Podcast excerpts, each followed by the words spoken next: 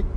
まりましたオムライススタジオです私オムライスの革命児青木ですそしてマスクです。はいということで、えー今日もまたあの移動時間を使ってオムライスを収録しようということでうん、超合理的なそうですね。はい合理的な。スマートスマート化ですねそうですよね。オムラジのスマート化。オムライスのスマート化の限界は移動中に収録するっていう 携帯を両手に持って効果音とはい録音をやってる すごいよねスマートじゃない。見た目がスマートじゃないそうですよねす。ごいですねだからあの移動中の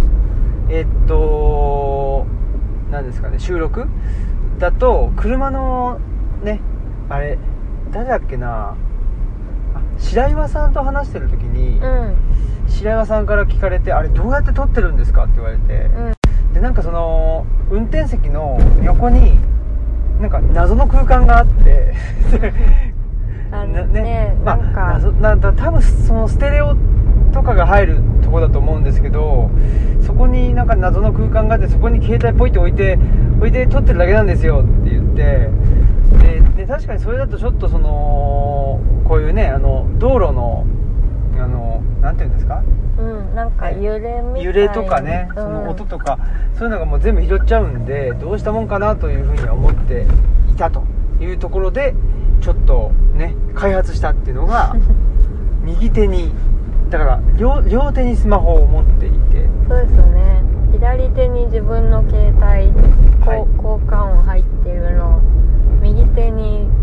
ね、革命児さんの携帯、はい録音してるやしつてるやつを持っているっていうことでなので、まあ、マスクさんがね、えーの両手が塞がっているような状態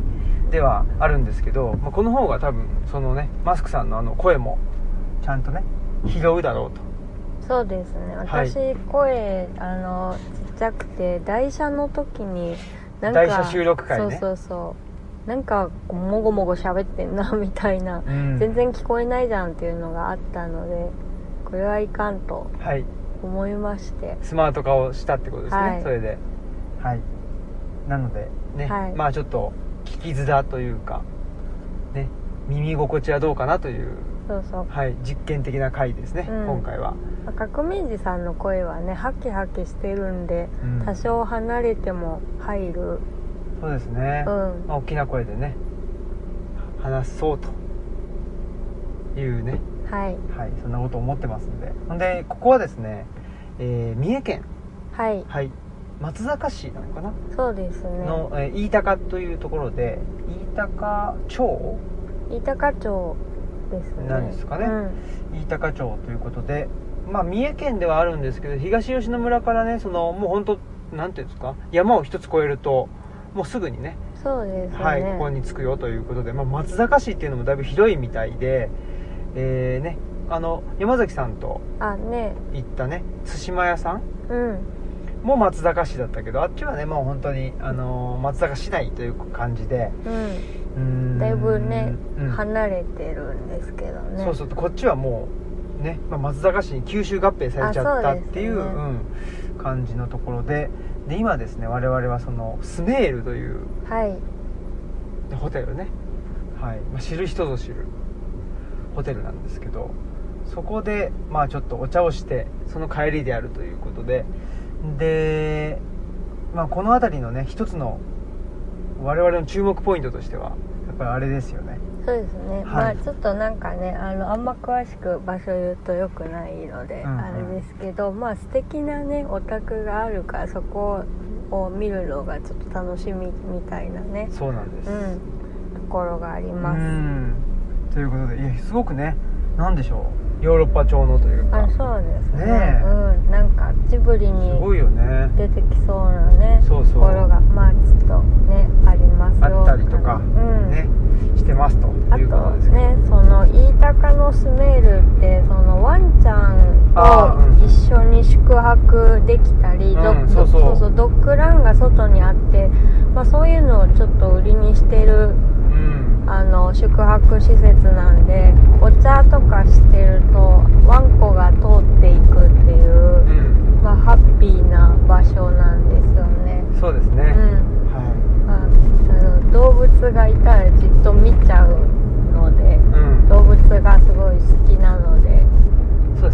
物が大好きというすごい好きですね好きですねうん11面観音立像があるそうですよなねんかすごい立派なお寺ですねえ綺麗な綺麗にしてるおあ寺がまた行ってみたいですちょっとね行かねばならいないですね、うんこの辺りもそうそう今日はスメールに行く前にはいえーっとなんだっけノーギアン跡っていううん、松坂市のあの道の駅ハゼの近くにあるんですけどなんか蘇我のイルカがの首塚あねえがまずあってすごい飛んできたね首がねあそうね一番飛んでんじゃないですそかうですね、うん首塚っていくつかそうそうねあって すんごい山の中松坂の山の中にうんねねあるっていうそんなとこまで飛んできたかっていうね、とこにありますけどでノーギアンは一応なんかそのうん首塚をなんて言ったらいいの、まあ、管理するっていううかん、うんためになんかイイルカの奥さんと娘がうん住んだと住んでた住んだとされるなんかそのなんつうの邸宅うんが農芸庵というこらしいですねねそこの跡地跡地まだあろうと、ね石垣が残っているって書いてんだけど石垣って言ってもなんかあの私たちの知ってる石垣って感じじゃなくてでかい石がもう本当にでかい岩がボンボンボンみたいなそうそうとこがちょ若干上ちょっと平らになってるそうそうねそうぐらいの跡なんでまあ昔もっと昔その植林される前がどうだったのかわかんないんですけど今はもう杉の木とか植わっててあんまりそのひ開けた場所でもないっていうところがあってうんでその近くになんだっけあれ何曼荼羅だっけ両部あ曼そ荼うか羅両部軍曼荼羅梵寺がうんはい盆地あ盆地じゃないか生身陀仏かうんうんが刻まれた岩があるんですよねそうですねだからまあそこはそこでで、えーっと結構文字が書いてあって元那あそ何う年だっけでなすね5年とかっつって、うんまああのー江戸時代入ったすちょっそうとすぐぐらいの、うんえー時代のまああのーがね刻まれてるということで、まあ、その両部両部曼荼羅っていうのはまあそれはそうなんでしょうと。うんいうことなんだけどださっきのね蘇我のイルカの首塚っていうのと,、えーっとノーゲアンというねうんその蘇我のイルカの、えーっと奥さんと娘っていうのそれ何を根拠にしあのーね、そういう話になったんかなっていうのは気になるところですねそうですね調べてみたいなと、うん文章として何かこう書いてあってでこの辺りだろうっていうのが多分なったのかなね同と、定されてうんうん、でその首塚っていうのもなんかその首塚の方に梵字が書いてあるんだよねあそうですね、うん、梵字が書いてあってだからでなんで首塚なのっていうのは、まあ、それ単体で見た見てもさやっぱりわからんと、うんで、まあ、多分その首塚プラスそのおその脳外案多分セットなんじゃないかっていう気はあそうですなねんか勝手にしてて、ちょっとうんうん他の首塚の状況わかんないからあれなんだけどそんでなんかその平らな土地となんかその何首塚首塚っていうかなんかそのなんていうんですかねあれモニュメントというかあそうですねがあったからここが首塚だろうって言ってなんかその平らなところと何かのモニュメントこの2つがあるから同定されたっていうことなのか、ちょっと分かんないんだけどねわかんない分かんないけど、ですちょよっねとその辺気になってるっていうまあ、感じちょっとそうそうなのかなみたいな感じはするので、まあなんかねあの調べてみたいですよねですねただだいぶ山の中じゃないですか山の中そうね、だいぶねあのーまあいわゆるハゼという飯高町ハゼのだいぶ山の中だからね、そうですね、うん結構細い道を行って、ずんずん山の上の方に登っていってね、うんでなんかまあそこもね橋をあの川に橋がかかってて橋を渡った向こうにあるそうだうね、んそのうでなんですよなんかねそのいつどういう状況でねなんか同定されたのかとかがねねちょっと気になるところ気になるところですねうんはいまあそんなことで気になっているはいというところですけどまあえっと我々はそこにですね2回目ですねこのあ聞いたのそはうねですね、はい、なんかね、まあ、山の中にそういうモニュメントがあると、なんでしょう、あここにね、あの人があの来たことがあるんだなとかね、まあ、そんなんで、ちょっと,、えっと落ち着くという感じもあって、うんねなんかどんなんだったんだろうなとかねそうそう、あの考え当時る、ねそうそうやっぱりその杉の植林っていうのがされてるんだと思うので、ね、その杉の植林される前のね、うん状態はどんなんだったのかなとかね、いろいろ。風景とか風景ねね違っただろうなっていうのがそうそう結そう構気になります気になっねたりうんあとはあれですよねその三重県の、まあ、松坂市の道をね今もあの東吉野に向かって、えー戻ってるわけですけどやっぱり道も綺麗っていうかその舗装されてるっていうか広いしねそうなんですよね、うんなんか結構それがまあ自分とことは違うなっていう ちょっ思うといとうちょっといいなみたいな、うんあただこれ、うんあれなんだよねその前に前にも言ったかもしれないんだけどその奈良県から、えーっと例えば、まあ、三江村っていうね、えー奈良県三江村ってあるんだけどそっちからその三杉町っていうその三重県三杉町の方に入った時も同じことを思ったんですよあだからこれはなんていうのこの東吉野村とねあのい飯高城の関係だけの問題ではなくてなんか奈良県と三重県っていう問題なのではないかという気もしているーうん三重県のなんか施策と綺麗だもんねあね施策としてなんかそういうのがあるんですかねなんかあんましゴミも落ちてなくて、なんか綺麗にしてんなっていう感じあるよねうんちょっとそこは羨ましいそうですねですねまあちょっとねその我々で綺麗にしていかなきゃいけないのかなとかっていうのもねそうですね思っちたりょっととりあえずゴミ拾おうと思いましたねはいまあ、そんなことで、えー今その松坂からね、えーっと東吉野村に帰っているあの道中ですという感じですね、はい、はいそうですはい、はいで僕は今日はですねあのーあれですよあそうです近所のね、えー近所のつか、まあえーっと和紙館、ね、というのが、あのー僕らがいる地域名なんですけど和紙館の八幡神社のね、えーああたご祭りという、まあ、祭りとは言ってるものの、うんと、お供えしてでえーっと宮司さんが宮司さんは八幡神社にはいないんで、えーっと他のとこから来てくれるんですけどその宮司さんがなんていうのあれえっと祝詞うんを、あのとあげてくれるっていう、まあ、あのすごくシンプルなねと祭りではあるんですけどその祭りの準備をしてほんでお供えしてそれで、えー、愛宕お祭りが終わって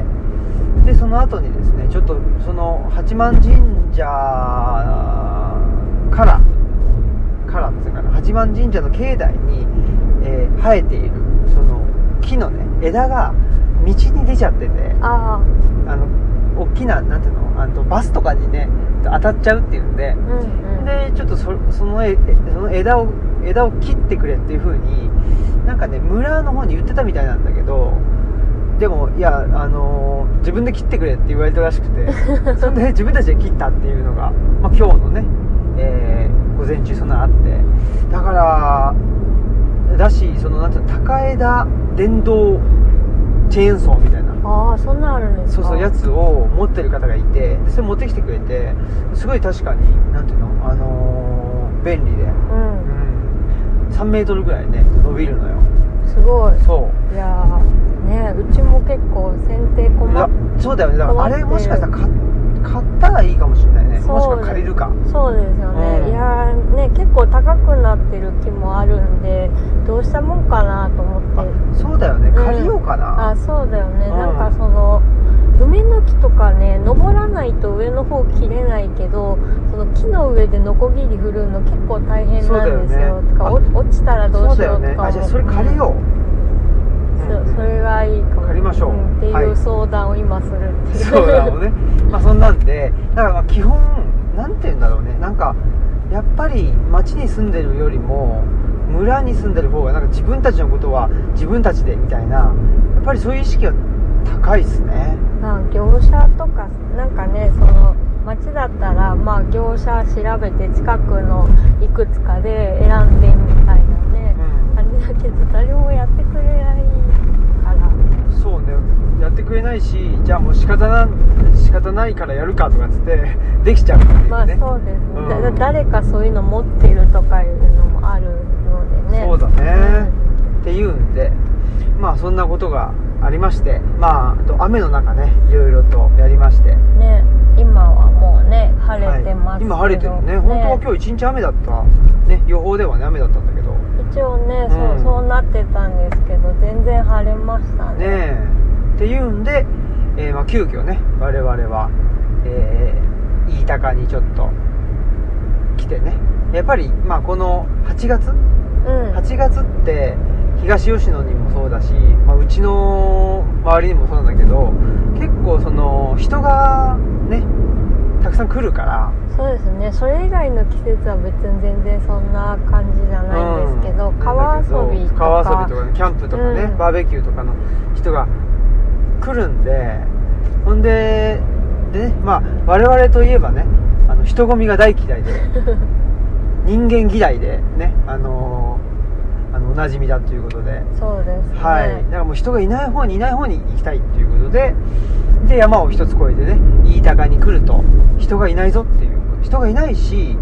道は広いし綺麗だしまあ、人がいないから綺麗なのかなあこそうか観光の人とかがやっぱり本来当だる来るとどうしてもゴミが増えるので本当だ本当だっていうこともあるのかもねそういうことか地地元の人が基本使う道なのかもしれないですよね確かにそういうことなのかもしれませんそうですでも本当いい風景がいいよねあそう結構好きでねうんうん、飯高といえばねあのー羊飼いそうですねま羊の印飼いでおなじみの、うんまゆみピーまゆみ P ねまあちょっと最近のねあのリスナーの方もしかしたら知らないかもしれないですけどそうですねねえ聞き返してる聞き返人ししかそうそうそうご存知ないねもう伝説のねあそうです伝ね説の人ですけどまゆみ P がねえーの出身地出そう身で地すねって言うんですかうんなんか記載を生んだ跡地っていうそこうとだで、ねそうですよちょっとね今年でもおなじみなんだけどねねうまいことタイミング合わなくてお会いできなかったんですけどああそうだね、うんちょっと自分がちょうど東吉野にいない時だったんであーそううんっていうんでねまあそういうだからあれですよねその、えー羊の印会でおなじみのねとコジさんとかまゆみ P はこの飯高が実家だからっつんで、まあ、東吉野ってねあそうですね近いからっていうんで相当ねルチャリブロオープンしてすぐぐらいの時に来てくれたのねうんねその時からのお付き合いなんで、ねもうもう結構そういえば年数経ったんだ5ね年6年ぐらい経ってんのかな、ねそうそう、ねそうなんですよねっていうのもありましてまあそんなことですねはいはいでまああのまあ今日の話はいこんな感じでしたはそうですねははいい、じゃあちょっとジングル流します、いこの番組は、図書館、パブリックスペース、研究センターなどを内包する、人文地の拠点、ルチャリブロの提供でお送りします。はい、ということですごいですねもう左手にで交換音右手で収録とそうですね、はい聖徳太子みたいかな、本当だ やめときましょう、はいということでえーまあ、近況っていう感じですかねそうですね、はい近況なんかありますかなん かどうですかねあのー内田先生とねあそうですねお話ししたとか島園先生とお話ししたよとかねそうですねはいいろいろとあってあのこの前は山村夫婦フォーダーはあの砂川さんのねあとのうそうそうんでオムラジトフォンを、うんうんあのー収録してでその帰り道かなんかにそうだそうバだ、ーガー帰り帰り道収録してましたね道そうでしたはい、はいっていうことでしたけどうんだからあれですよあのー、宗 教あ宗教 宗教ですねパあのいわゆるパワーワードじゃないんですけどそうですねまあ、はい島園先生に島園も先生ね出ていただいて、はすごい面白かったですしまああのねえっとまあ内田先生がねそのなんかなんだっけ目的、うんうんあの演演目的のそうだコねミューンみたいな話もねもしかしたらちょっとつながるかもしれないんですけどそうだねだからうんコミュニティのね、うんとかコミューンって言った時にまあどうしてもやっぱり目的で集まるとその目的で集まってる人と集まっそのその目的に対して同意できなかったりとか、ちょっと乗れなかったりする人との間にねやっぱり、まあ、あの断絶が生まれたりとか、まあ、目的を共有してる人とのえっ、となんていうのそのとバインドっていうかねうん結束は、あの高くなるわけですけどそうじゃない人との,、ねまあ、あの差が生まれてきてしまうっていう、まあ、これはだからそういうコミュニティとかそういうものをまあアソシエーションっていうのもそうなのかなそういうものが集団のね、えーがまああの陥ってしまう、まあ、どどうしてもそこはねあのそうなっちゃうよねっていう話をしてた時にうんでもそれをまあ防ぐっていうかねそのバインドを強めすぎず風通しのいいその共同体え集団っていうのを作るためにはどうしたらいいのかっていう話をしてた時に縁目的っていうねうんその目的は達成できないぐらいの、うんまあ遠いところに目的を目標をね定めるとだからまあ武道であったらあーと天下無敵とかねあとはなんだこの前ねとつぐみさんもねツイートしてたけどと世界平和とかねやっぱりそれぐらい大きなあの目標を定めておくとなんていうのかなすぐには達成できないからうんね、そのうん共同体自体が、まあ、あー風通しがねといいものになるのではないかということを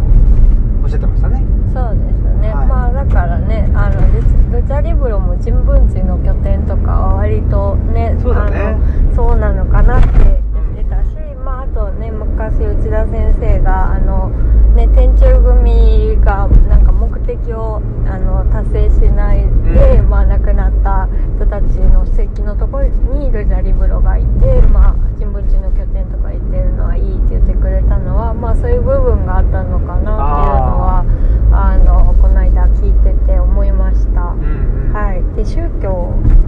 そうだ、宗教といえばうん、あの最近思い出したんですけど、はいあの私が学生の時に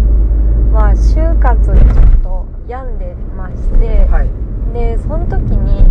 まあ、結構なんだろうなんかにはまりたいみたいなちょっとこうまあ、体調もすごい悪かったんで、うん何かこれだみたいなものがないかしらと思っててうん別にあの普通に病院行ったりしてもなどこも悪くないですよとかやってうん検査したりしても何も出なかったんだけどでもすごい体調が悪いからうん何かないかなと思っててでなんかヨガの答えをちょっそうあそとうそう探し求めていたそというそううそう感じですかねだから結構ねそれがね金目的っていうかうんうんなんかネガティブケーパビリティの逆みたいな感じで、なんか診断をなんかないかなんかそなういそかっうていうかねそうあ原因はこれですっうて、んうんなんか誰かに言ってほしいみたいな、あでも真実はいつも一つみたいな感じあそうねそうそう真実が欲しいというそうそう誰か言ってみたいな、うんうんちょっとマインドに本当になってて、はいそれでなんかヨガのスタジオに行ったんですよねほうほうでなんかそそれのことをちょっと今思い出してほうほうい結局1回ぐらいしか行ってないんですけど、うんでもそういえばあのなんか不思議なヨガだったなっていうのと不思議なヨガそうですねなんかお腹をバンバン叩くとお腹かを叩くいうおあのやり方をしてて、うんでまあそれがちょっとあんまあの痛いからうんもうあんま行かなくなったりとおかうあとなんか代表の人が韓国の人だったなっていうのをおう思い出ししてえうん本当どういう団体だったんだろうと思って、んまあ、調べたら、はい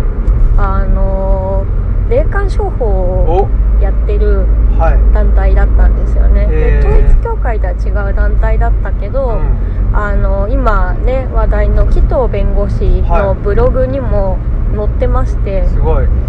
でまあ自分が行ったのは多分2006年とか2007年なんですけど、うん2010年ぐらいにちょっとそれで困ってるっていう相談を受けましたっていうへえあのブログが紀藤弁護士が書いててうでん2012年ぐらいにまあ訴訟をやりますっていう、おう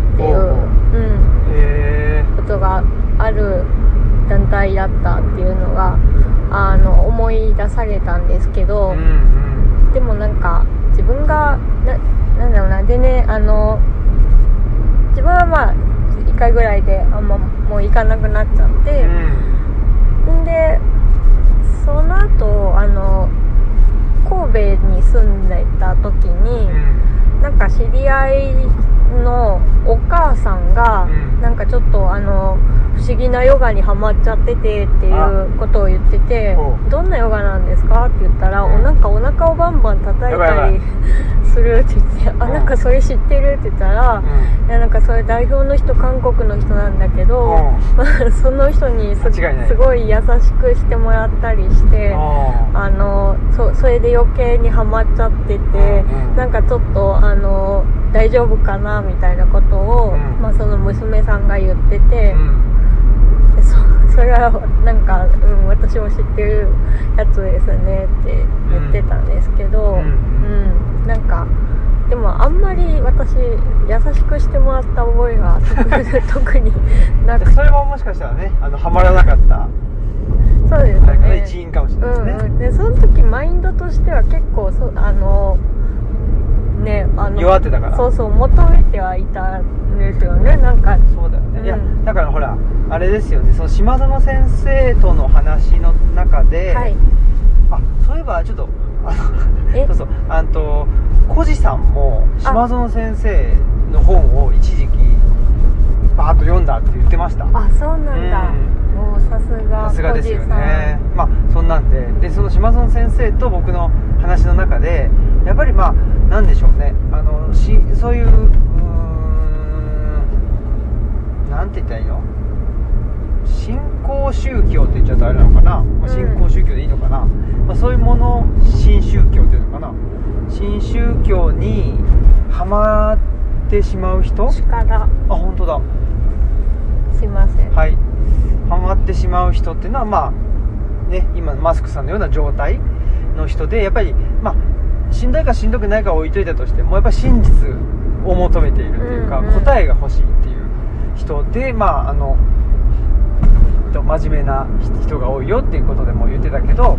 例えばその統一教会とかオウム真理教とか、ねまあ、その島園先生とあのお話ししたのは90年代初めぐらいのあの時の話だったけどやっぱり統一教会はすごくその優しくしてくれると。あねうんあったかいあったかい感じがするってねそうそうそうするとあこれが本当のねまあなんていうのあの人間のとコミュニティだっておねいうふうにうんと思ってでそこから、まあ、入ってくんだっていう話があったり、うんあと、うんうんオウムの場合はそうじゃなくてえーっとヘッドギアみたいなやつヘッドギアっていうのなんていうのかななんかそういうので、えーひひたすら何とお経をねえっと聞き続けるとかまあなんかストイックみたいな感じストイックそうそうでそうまあそれが、まあ、き厳しい感じが本当だみたいなうんうんふうに思ったりみたいなねねっていうことらしいですよねだから結構それぞれその宗教に応じてなんかそのなんていうのかねあの接し方とかなんかそのスタイルっていうかもう違うんだなとも思ってねそうですねでそんな中でじゃあその何お腹をバンバン叩くヨガはいのところでは、まあ、そのね友達のお母さんは代表に優しくしてもらっていたんだがうんでマスクさんは誰にも優しくしてもらわなかったんですか特に相手にされて愛してはなかったえひどいですねそれはねそうですねまあでも結果的にはね良かったんだあろうまあけそうど、そう本当にそれはそうなんですけどなねんでな相手にねその弱っだってそういうのってほらやっぱり弱ってそうだなっていう人を見抜見抜いてね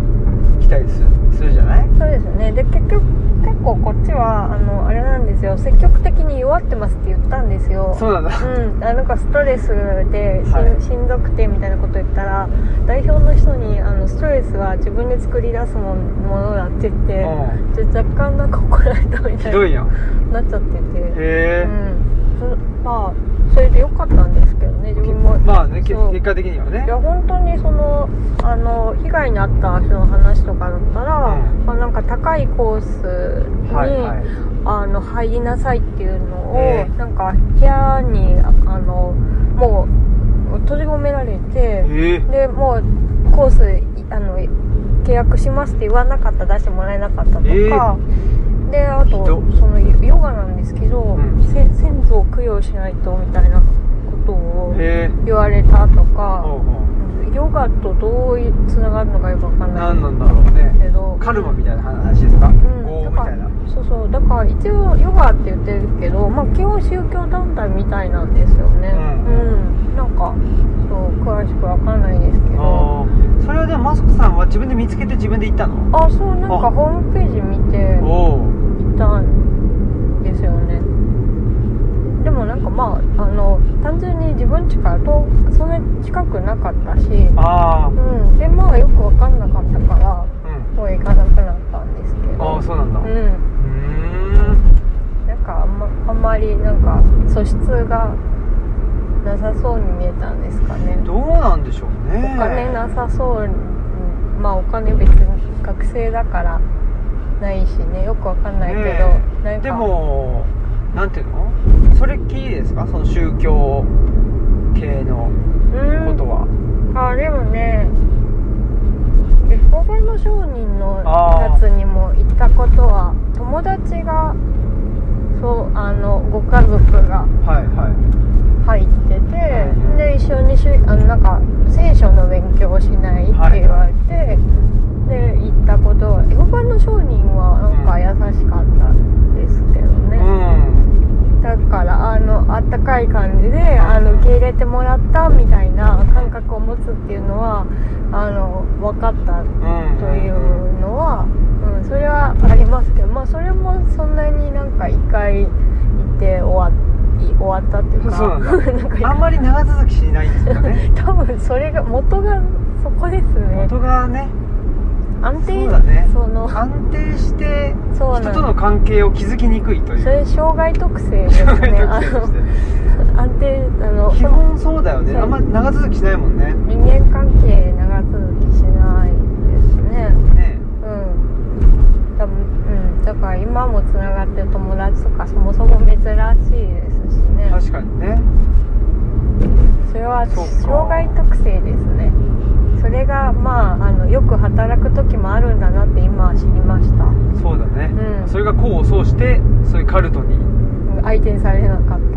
ていう感じそうです、ね、でもね本当は本当はっつっちゃあれかもしれないけどその宗教とかねやっぱりそういうその孤立してしまいがちな人とかね狙い目っちゃそういう狙い目だと思うんですよ狙い目っていうかまあ 狙い目って言うとあれだけど、うん、そうあいうの人たちにこそねその、まあ、手を差し伸べるっつっちゃちょっとね上からだけど、うんなんていうのやっぱりそのねそういう人たちのあそうですね、うんまセーフティーネットじゃないけど、まあになるんじゃないのっていううんか、うん、まあ最近ちょっとそういうの思い出したりそういうことを思ってあの向井谷育義さんの「精神障害と境界」って呼んでるんだけど、出てるの家のあねそうそうそう、んでまああのね向井谷さん自身もあのクリスチャンなのであのどういう感じなんだろうと思ったけどやっぱりねなんかその統合失調症の人とかまああのね人格障害の人とかがやっぱりちょっと関わりにくいその教会に助けを求めえ助けっていうか、まあ、救いを求めていくんだけど、まあ、なんか受け入れる側としてもちょっとこうどどう接したらいいかわかんないみたいなんで、まあ、そこでちょっとこう困難が生まれるみたいなことは書かれててそうなんだと思いながらうん読んでましたね。あその教会でってことあ教会でってこあーとそのまあ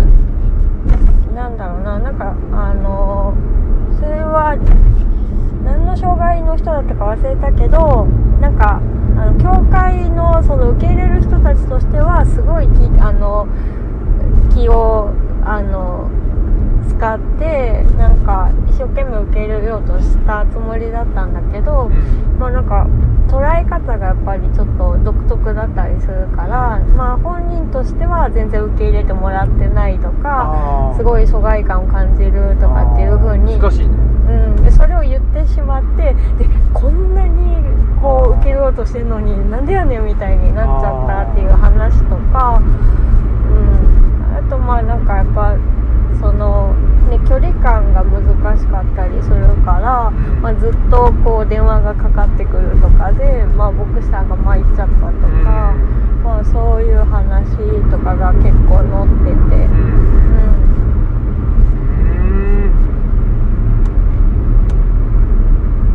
僕も読んだはずですけどね そうですよね、あうんの付箋貼って付箋結構貼ってだったんでしょうん結構貼ってあありましたねね、えまあそういうねあの短い話が多分多分なんかクリスチャンのなんだろう解放みたいのに連載なさってたのかなだからすごい短いエピソードがいっぱい入ってる本でまあおすごい楽しく読んでるんですけあーどううんんうんまあでもねベテルの家もまあね向井亜紀さんがやってるからそういうちょっとクリスチャンのねうそんの要素っていうのがあったりとか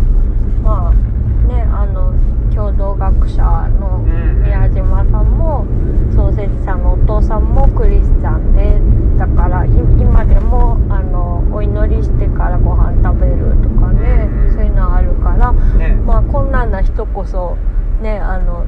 受け入れてみたいなそうのそはう本来はねうんうんとかまあ本来的なのをやろうとしてる人も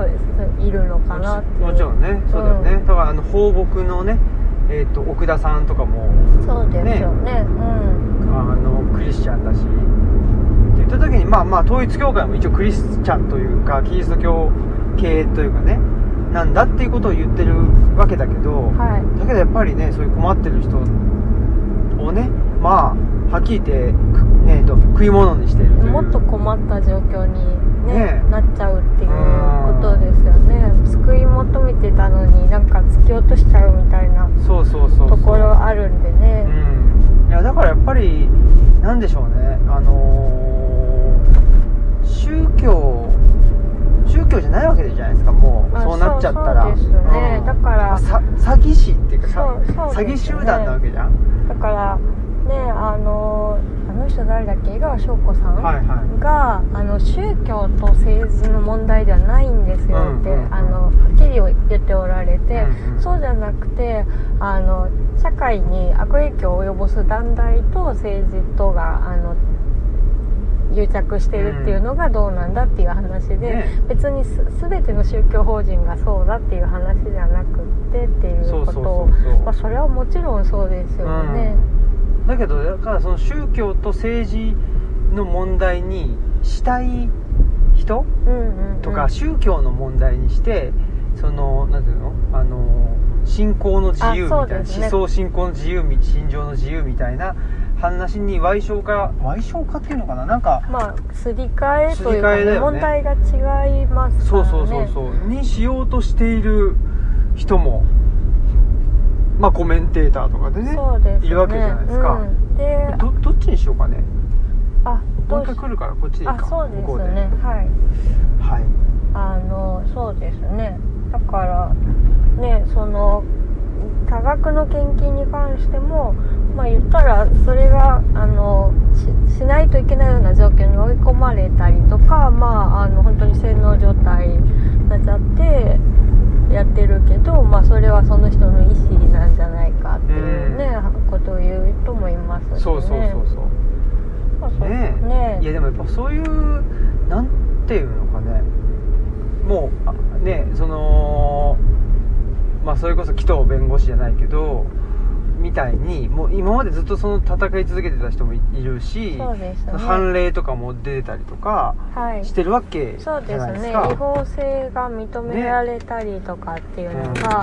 あの何度もしてるわけですよねねえということをですねやっぱりそういう事実にの上上に、えー話を進めていかないと、そうですねやっぱねなんかだからなんていうのそそこから目をそらせ、えーようとうん本当にねしてるだろ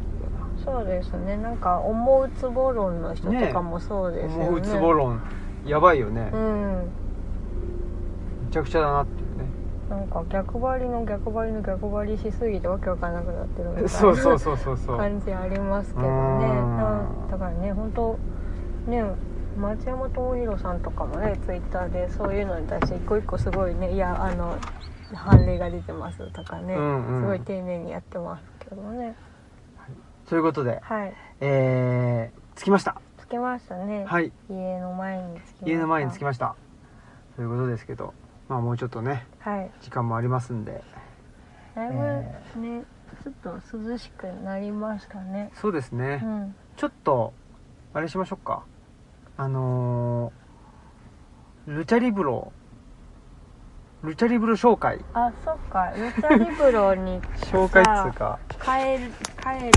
る道をこの前もなんかこんなのやってたけどねあでもまあちょっとちょっとでも音がいいかもしれない入るどこまで入るかわからんけどわからないですけどはい夏の終わりのねルチャリブロということではい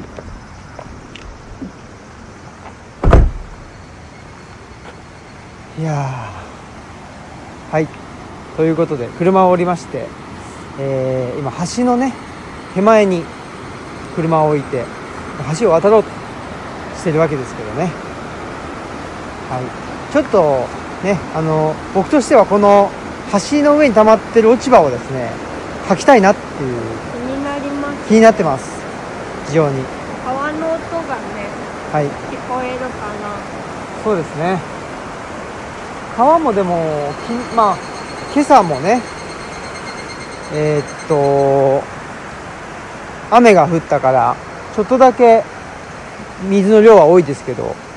でもやっぱりねえーまあずっとね東吉野であの生まれ育った人に聞くとやっぱり水量減ったよとうんいうことも言ってましたよ、まああの来た頃ねうん、 6年ぐらい前ですけど来た頃よりも確実に減ってる減っなてる感じするもんね、少ないですねはい、ということで今はですねルチャリブロの、まあ、杉並木の、あのー中を通ってね帰ってますとすごい足がね日暮らしが鳴いてますねわあ危ない入ってるねえで昨日ちょっとねえーっと草刈りしたんですよでかな草刈りをしてでそうしたら雨降ってきちゃったもんで、えーそこの草刈りしっぱなしっていう状態なんでこれをちょっとこの草を集めて一箇所に、えーっとまとめたいという気持ちもあります濡れたね葉っぱがそうなんですよねあねはいおおいいいですかここういうなんかあそっかはい、はいお庭お庭お庭紹介庭これがだからあれかあのう梅これがとかっつって全然あれだ けどあ梅の木、ね、梅の木ですね剪定が木を今登ってノコギリで切ってるんですけどそうだねちょっと細いよねでも全部そうなんですよねでも高高枝なんていうのうん高枝何バサミみたいなやつ買ったよねああるあるにはあるんですけどだからまあややれるとこはやってるんですけど意外とその伸びてる先の土地がだいぶ低かったりするのでまあ、ああ高枝でも脚立登んないといけないとか結局手が届かないとか、うんうんなんかい割と障害があるんですよあね。なんかちょっと今日ねその電動高枝チェーンソうんーをについてあの少し話してた時に、うん、やっぱりある程度枝の太さがないとああのーなんていうのかなしなっちゃうっていうかね、はいはいはい枝がほんでーうん切れないんだよねみたいに言ってたわうんうんだからそどうのかねもし使うとしたらもう根元あのと根こか元かららね行っちゃえばいいと思うんですよ、そうだねあの細いの何何回も何回も切るの大変なんで確かにねうん、であのね昔はそういう剪定にちょっと抵抗ありましたけどもうねそうそうそう、大変なんでそうだよねななんか田舎のね、うん人ってバッサリい行くじゃないですかズバッとズバッと切るでねでほら町に住んでた時に我々も大阪に住んでた時にほら金木す公園のね、うん金木犀がもう全部バッサリ行かれたみたいなのあって、ええと思ってたけどあのね今考えるとまあとはいえ復活するわなっていう気もする全然復活するし、ねあのさ先までちょんちょんちょんちょん切ってたら全然まあ切りないよねうん確かにね終わんないからまあまた生えてくるしみたいなそうそうそうあれはあれは合理的だったんだなって確かに今になって思い今になまっすてねねはい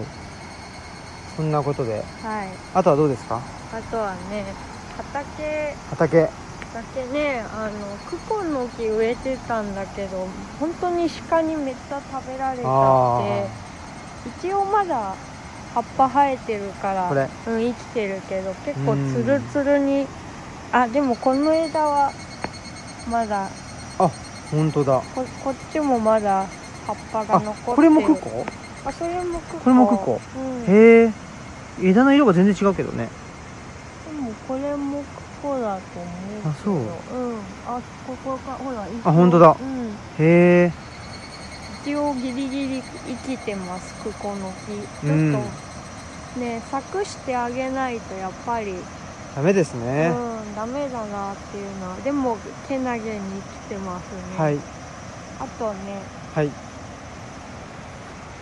これも結構食べられがちこれ何なんですかね満了ですあこれ満了か、うんこれは例のあのスカウトしてきたというそう山からスカウトしてきたスカウトと呼んでるっていううね、ん山って言ってもねあの畑の前あそうだにねあるそこの斜面からなんですけどあのね結構なん南天とか万両とあか日本庭園に生えてるようなの結構山に生えてるので、うん勝手に自生してるのでで赤い実がなって綺麗だからちょっとスカウトしてきたうんんうんですよね。うんうんでトゲトゲのはい木がありますちょっとこれも伸びすぎてるから切らないとダメだなとそ思うってですねて、でもトゲトゲだからあんまり近寄れなくうて、んうんきまだ切れずにいるけど空立ちですうね、ん腹立ちってなんかオレンジとあの細なんか細胞融合する時が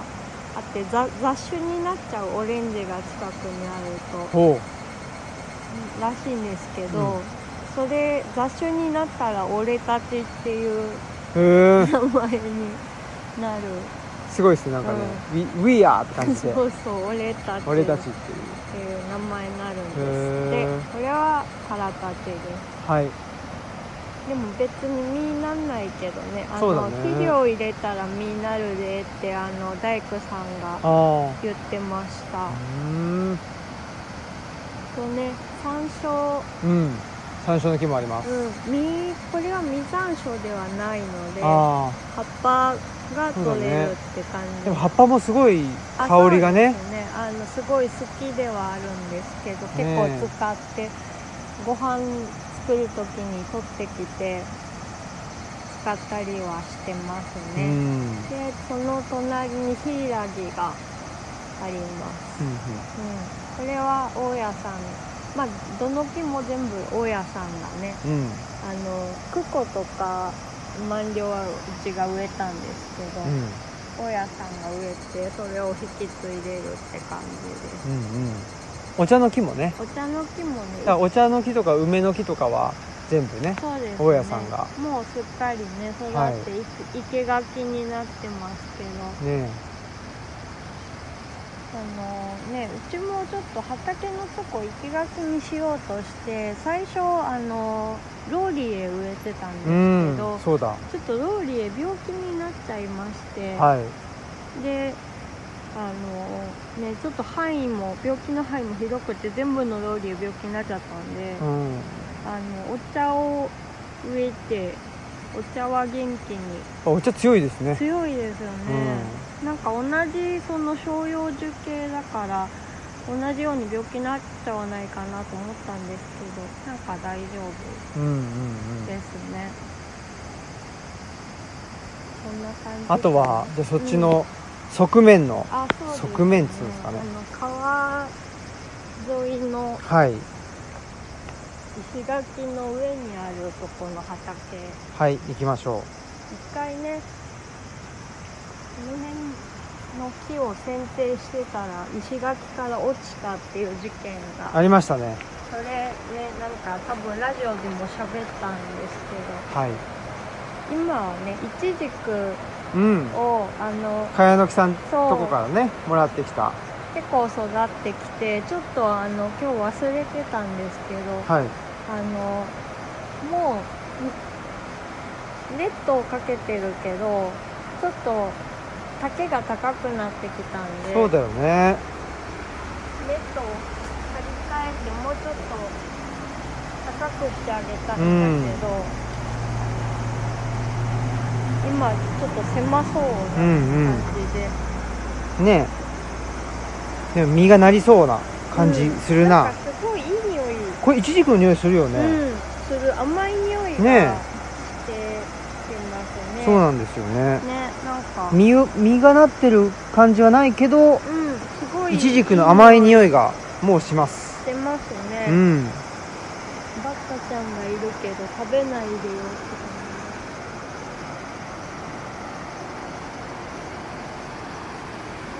このねイチジクの木が感じえ2つーっと2本あってあってねえ植えた当初はねあちょっと待ってこれへえわおすごいね雲がねあ雲いるわあすご雲の巣というか雲の仕事がめちゃくちゃ早いんだよねいそうなんかなんかそう大きななんか蜂かなあいなくなっちゃった雲がね気がついたらすごい巣を張ってますねねうんなんか廃うん墟感が出てそうなんですよるもうちょっとこの辺もねそろそろなんか鶴が張っちゃってるうのでん剪定したいなって感じそうですねはいこれ は去年はいかな去年だったかなユージ氏が、ね、草取りしてくれてああそうかうん、そして枯れた草がもうなんか土みたいになってます本当ですねこれちょっとあっちの畑に入れちゃうそうだねん入れたらねなんか良さそうですよああなんか来てます今来てる郵便は来てませんあそっかなんですかあのつぼみさんからあ小包あありがたいですねありがたい何か送ってくれたというそうでしたはいいありがとうございます数えたところ10ということで個家よいしょに帰りましょただいまあれあうおあ本が散乱してますねこあられはカボちゃんが枕にしていたでしょうおぼくらくんが泣いてます元気ですねえかおちゃんはねいつもほんとお出迎えしてくれるという水曜日ついてお出迎えしてくれますですねはいということでいやーはいということでここはどこでしょうかねえー、っと閲覧第二閲覧室です、ね、第二閲覧室ですかね、はいは和い、室カッター使いますあカッターはい、はいはいどうぞ開封動画みたいになってますけど本当だね開封実況いやー今日はですねあのーさっきも言いましたけど愛宕祭りのえなんか切った手いや切ってないんだけどなんか血がついてる大丈夫ですか怖くない不安ですね血じゃない血じゃないよ血じゃないですね赤いイン赤いサートです赤いシールでしたははいいあすごあーいあやーひもかわうどんだ好きなやつです好きなねやつですねありがとうございます味比べさんミツバチすごーいこれはきっとあれですねいい蜂蜜そうですね日本ミツバチかな落へえちちゃったグラノーラうわあつぐみさんのすごっえグラノーラ好きって言ったっけあ言ったっけえ好きだよねすごいね好きだグラノーラ大好きなんだよねあこれは何実はあれなんですよこの前マスクさんがはいあの宿泊あそういなかった時あったでしょ、うんあの時僕グラノーラあのー親食とその次の日の朝と食べてたんですよあそうなんですか、はいそそうそれぐらい好きなんだっですこれ何たアップルジュースだってすごい美味しそう森山園さんですうーんすごいグラノーラアイスのせると美味しい砂糖へーだって美味しそうありがとうございますありがとうございますちょっと元気元気が出たねひもかわうどんやっぱり大好きね美味しいよねうん、好きになった知らなかったのでね教えてもらってうん、よかったはいそんなことではいつぐみさんからねえーお中元みたいなものをすみませんいただいてしまいまして、ありがとうございますありがとうございますいつもねはい本当はねちょっとあのつぐみさんともオムライス収録しようと思ってたんだけどねあそうですねはいちょっとあのマスクさんの体調不良もあったりとかそうそう近況ね熱出してましたねそうだそういうコロナではなかったそうそうけどそうなんですそうでしたちょっとね人と会う予定があったんだけどまあ熱出したからちょっとうんね、会わずにうんまああのコロナではなかったけどなんかね、熱出してましたねそうですね、でも本当ちょっとね熱出すと分かんないから怖いですねそうですね、うんちょっとねあんまりまあ無理できないっていう感じそうでですねはいあとは今日のですねはい愛宕祭りの、あえーお供え物をね、うんうんもらってきたよってことでなんか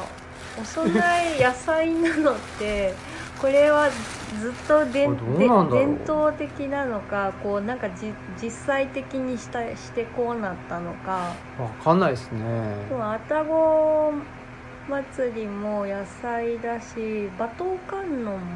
も野菜供えますよね、まあお供えの中の一つとしてなんか、まあ、取れたものといううか、ん多分本当は土地で取れたものなんだろうけあどそうですね、んまあ、今は普通に買ったやつとかっていうことなんでしょうねんなってるけどはいはいということで、えー今日はですねもう本当に近況も近況というか、そうですはい、特に聞かなくてもいいっていうぐらいの、うんまあそうですよまねあ、別にいつもそうかもしれないですけど、まあ、そんなことで山村夫婦砲弾は本当にそうですねあのもうゆるさうんなんかお音がなくて寂しいなぐらいの時にそうだね聞いてもらったら聞い一てもらったら番いいのかなと思いますそうね思いますちょっとまたねつぐみさんのところもね行きたいなと、そうですね、うんちょっともう去年だもんなそうですねちょっとつぐみさんにも連絡しなきゃだなはい はい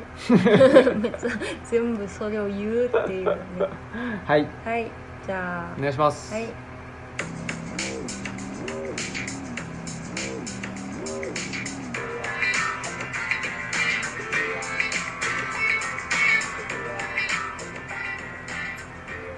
はい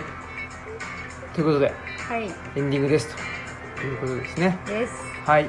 あこのつぐみさん送ってくれたリンゴジュースはあれなんだお店で出してるんだそうなんですね、うんそっかそうやって書いてあったねえいやでもやっぱりこういうね食べ物うんもねやっぱりちゃんとちゃんとというかあのー意識してそうですねうち結構ねアパラパーなんでね意外にねうんなん か移住しているとすごいこだわってるんだじゃないかって思われたりするんだけど本当にアッパラパーなんでねもうちょっとちゃんとした方がいいですよね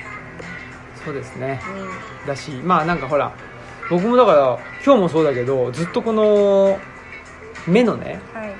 ピクピクが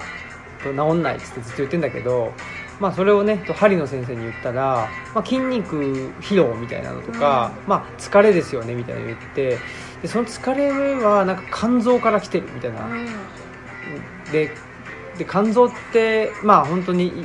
もうあのなんでしょういろんなことをしてくれるっていうかすごい頑張り屋さんだっつうんで、もうちょっと頑張りすぎてる体がねっていうんでまあなんか僕ほら毎日薬飲まなきゃいけなくて、でも薬飲むってその薬自体がまあ体にとっては毒だから、ねまあそれ飲まなきゃいけないんだけどでも体としては負荷がかかってるっていう話と、あそうそりゃそうかとかいうことも思ったりしたんでで、ね、年齢が、ね、あの年齢を重ねてたら例えば10年前から、まあ、ずっと飲んでるわけだけどその積み重ねもあるし体調の変化もあるし